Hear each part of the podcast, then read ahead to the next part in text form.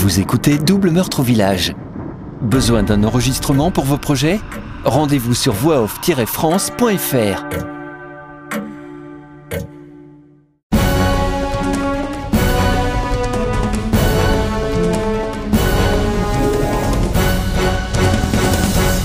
Chapitre 27, mardi 12 décembre 1989. Bureau des détectives.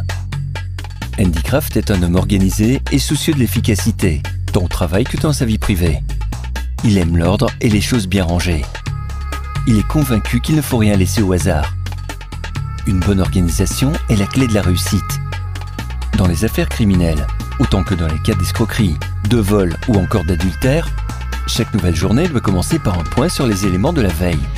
De même que chaque fin de journée se termine par une analyse des nouvelles informations et une mise en relation avec celles déjà répertoriées et cartographiées sur un schéma précis. C'est comme ça qu'il travaille depuis de nombreuses années. Lorsqu'il travaillait dans la police, ses collègues ne comprenaient pas son mode de fonctionnement. Tous ses dessins et schémas pouvaient sembler mystiques ou pluricaneurs. D'autres respectaient son travail, sans comprendre ce qu'il faisait. Mais force est de constater qu'il obtenait souvent de meilleurs résultats que les autres. Il avançait plus vite dans les affaires, il avait assez fréquemment cet éclair de révélation traversant l'esprit au moment précis de l'analyse où il laisse vagabonder son cerveau d'une idée à l'autre, rapide et aveuglant, comme un bref flash de lumière traversant soudainement les pupilles dilatées par les neurotransmetteurs. Incapable de parler de ce qu'il ressent, il ne pouvait que constater l'efficacité de sa méthode de classement et d'analyse. Andy Kraft est un as des schémas. C'est ce qui lui permet de mieux mettre en perspective les éléments essentiels d'une enquête que ses collègues. Il comprend les choses plus rapidement. Il peut prendre de la hauteur et voit l'ensemble des pièces avec un autre regard. Il s'est passé beaucoup de choses en une semaine, et toujours pas la moindre piste sérieuse sur le tueur ni sur son mobile. Arrivé de très bonne heure au bureau, il ressent la nécessité de mettre un peu d'ordre dans ce qu'il sait de cette affaire. La journée d'hier avait bien commencé. La porte ouverte de la maison du curé a permis de prendre une longueur d'avance sur la police. Cependant, ça s'est gâté quand il s'est trouvé face à un véritable cafarnaum dans le bureau. L'immense quantité de livres rangés dans tous les sens et l'état de notes en vrac rendaient l'espace exigu et difficilement exploitable. De toute évidence, quelqu'un est venu après la police vendredi. Quelqu'un qui cherchait quelque chose de précis, qui n'a pas hésité à ouvrir les livres, à feuilleter, à déplacer les objets, à constituer des tas, à ranger à sa façon pour essayer d'y voir plus clair vraisemblablement quelqu'un qui sait exactement ce qu'il cherchait, mais qui ne savait pas où le trouver. Cette personne n'a rien cassé, ni n'a déchiré aucun papier, excepté peut-être une page d'un petit cahier ligné d'écolier. À moins que le cahier ait déjà une page déchirée avant la mort du curé. Impossible de le savoir. Mais qu'est-il bien venu chercher? Plus important encore, a-t-il trouvé ce qu'il cherchait? Pendant plus de deux heures, il réécrit ses notes en regroupant les éléments essentiels et les éléments secondaires par petits groupes. Il les relie ensemble avec son stylo fétiche à quatre couleurs. Il note en bleu les informations et établit des distinctions entre elles à l'aide de la couleur noire. Il désigne les morts par des petites croix rouges, et il utilise aussi le rouge pour mettre en évidence ce qui a trait au meurtre. Le vert lui sert pour des annotations diverses sur la chronologie des faits. Le premier brouillon laisse place au second, puis au troisième, qu'il trace cette fois sur une grande feuille de format A3. Il ajoute une seconde feuille A3 à côté de la première et termine son schéma. Voilà, maintenant c'est plus clair.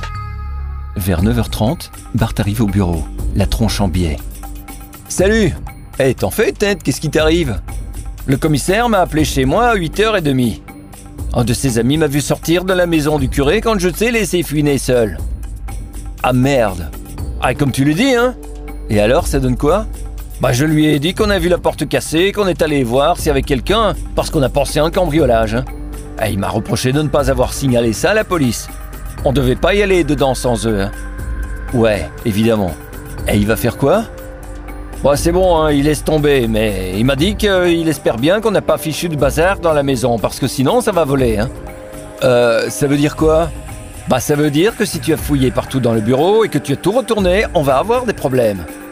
Oups, merde Andy sent le stress monter d'un coup. Quoi, merde?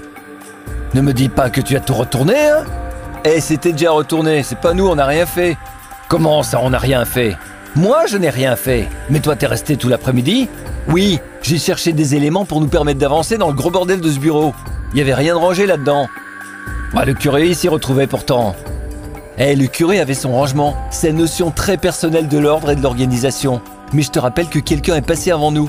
Et ce quelqu'un a fouillé partout et a tout dérangé avant nous. Ouais, bon, là, euh, on a une fois un problème. hein. Et comment on le gère?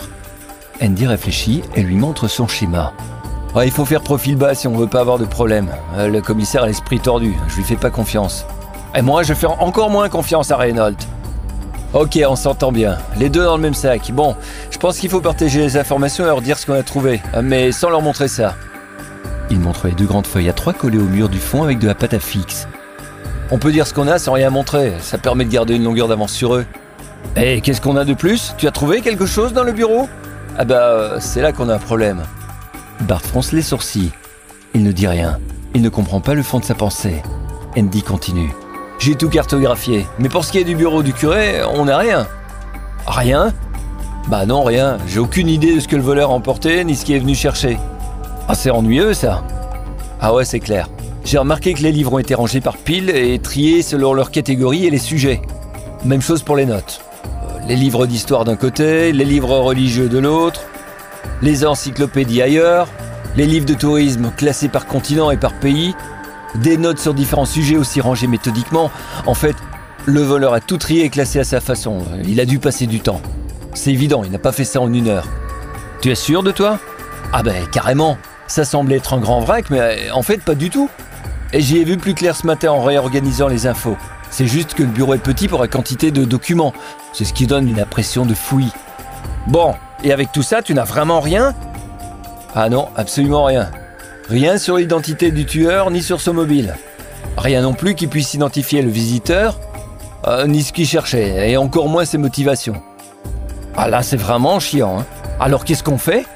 On fait ce qu'on a dit. On va voir le commissaire, on déballe ce qu'on sait et on lui dit où ça bloque. Ah, ça fait beaucoup d'incertitudes. Ouais, ben c'est mieux que rien. Si tu as une meilleure idée pour sauver tes fesses et les miennes, je suis preneur. Les détectives rencontrent le commissaire vers 11h. Le lieutenant Reynolds sort de son bureau, son imperméable sur les bras. Il a sa sale tête du matin, la tête de quelqu'un de fatigué ou de mauvaise humeur. Avec lui, on ne sait jamais. Ils se saluent rapidement et échangent quelques informations. Ils ne semblent pas au courant de leur petite visite chez le curé. Du moins, ils n'en parlent pas. On a reçu le rapport du labo. Christian n'a pas pu relever d'empreintes exploitables chez les filles. Elles sont effacées ou incomplètes. On peut rien faire avec ça. Ok, merci pour l'info. On fait comme vous. On attend qu'elle réapparaisse. Oui, il n'y a que ça à faire. Sinon, euh, du nouveau de votre côté? Bof, non, rien. On continue de chercher. Ils se quittent sans dire un mot de plus. Oh, quelle ambiance avec vous Le commissaire sortait de son bureau et avança vers les détectives. Je m'attendais à mieux. J'espère que tout le monde coopère. Bonjour, commissaire. Le lieutenant Reynolds nous porte pas bien haut dans son cœur, mais bon, on lui tient par rigueur. On partage volontiers toutes les informations qu'on trouve. Ouais, c'est sûr, il est pas très bavard avec nous, hein, c'est tout. Bon, ça va. Entrez. Le dernier mot résonne comme un ordre n'offrant aucune possibilité d'évitement. Dix minutes plus tard, les détectives ressortent satisfaits de leur entretien, mais prudents. On a eu chaud, Bart. Ah, tu l'as dit. hein. Heureusement que t'as bien bossé ce matin. Ouais, ça nous a sauvés. C'était pas gagné. Bon, on fait quoi maintenant? On va faire une pause, je suis crevé. On va s'asseoir quelque part et on réfléchit calmement à tout ça. Il doit y avoir un lien qu'on ne voit pas. Bonne idée On va se prendre des sandwichs avant que Reynolds ne rafle tout et les mange à l'église. Ça te dit? Très inspirant. Allez, ça marche, on y va. Après une pause bien méritée et un sandwich tant crudité dégoulinant de mayonnaise, englouti en quelques minutes sous le regard d'une Sainte Vierge en plâtre et à peinture écaillée. Les détectives se rendent à l'évidence. Ils n'avaient rien pour avancer. Encore pire, ils ont l'impression d'avoir encore moins qu'avant. La petite visite improvisée dans la maison du curé a ajouté une dimension supplémentaire, tout en renforçant leur conviction que le curé est bien au centre de l'affaire. Le visiteur a pris le temps de trier les documents et les livres, de les réorganiser, de chercher méticuleusement sans rien détruire. Cela révèle une méthode d'analyse et un niveau d'intelligence qu'Andy aime et comprend. Le cambrioleur aurait pu se contenter de déplacer des objets et de les laisser en vrac ici et là. Mais ce n'était pas le cas. Il s'est donné la peine de réfléchir pour mieux trier et ranger les documents, peut-être dans le but de trouver précisément ce qu'il cherchait. Il n'y a eu aucune précipitation. Il a pris son temps, et il lui en a fallu du temps, beaucoup de temps et de patience. En juger par le travail accompli, il est possible que le voleur soit resté 4, 5, peut-être même 6 heures. Il est venu après la police, donc vendredi soir. Il est peut-être même resté durant toute la nuit. Une fois le village endormi, moins de regards indiscrets pouvaient le déranger. Andy, perplexe, imagine comment il s'y est pris. Comment il a réussi à ne pas être vu ni entendu au moment de fracturer la porte. Une fois à l'intérieur, il a allumé une lampe. C'est évident. Il ne pouvait pas faire cela dans l'obscurité, à moins qu'il soit venu avec une petite lampe torche du type lampe baladeuse. Le flux lumineux serait moins visible de l'extérieur que le néon accroché au plafond. Mais par contre, si le faisceau est dirigé par erreur vers la fenêtre, il aurait pu être repéré depuis l'extérieur. Andy repense à un élément troublant. Il a vu plusieurs piles au format AA dans la poubelle du bureau. Il se souvient qu'elle n'y était pas quand il a visité la maison du curé la première fois. Bart aussi a regardé dans la poubelle. Un vieux réflexe d'enquêteur. Les gens oublient souvent que ce qui est jeté dans une corbeille à papier est toujours disponible pour ceux qui s'y intéressent. Une erreur classique que beaucoup de personnes font, même les coupables les plus prudents et méticuleux.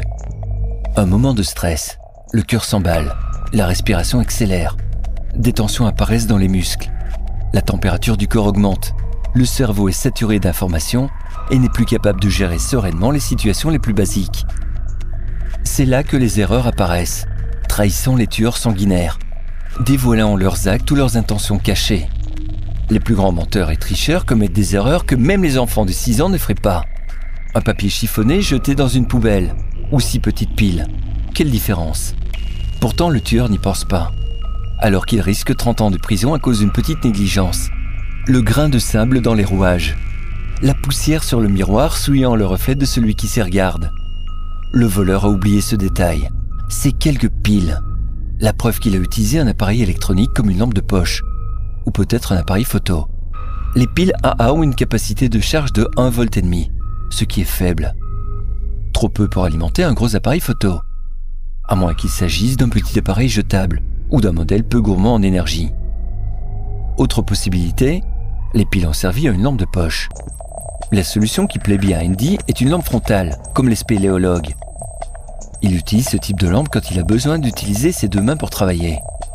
C'est très pratique, et le faisceau lumineux suit la direction de la tête. Ce serait sûrement le modèle de lampe qu'il utiliserait s'il devait procéder à une recherche complexe dans un environnement aussi chargé que le bureau du curé. Bart le suit dans son raisonnement, mais leur analyse du profil psychologique du cambrioleur ne permet pas de déterminer s'il s'agit du tueur. Après un long débat, ils arrivent à se mettre d'accord sur plusieurs points. Le voleur est intelligent, ordonné, il savait ce qu'il cherchait. Il a pris le temps nécessaire il était préparé et équipé pour réaliser une fouille complète.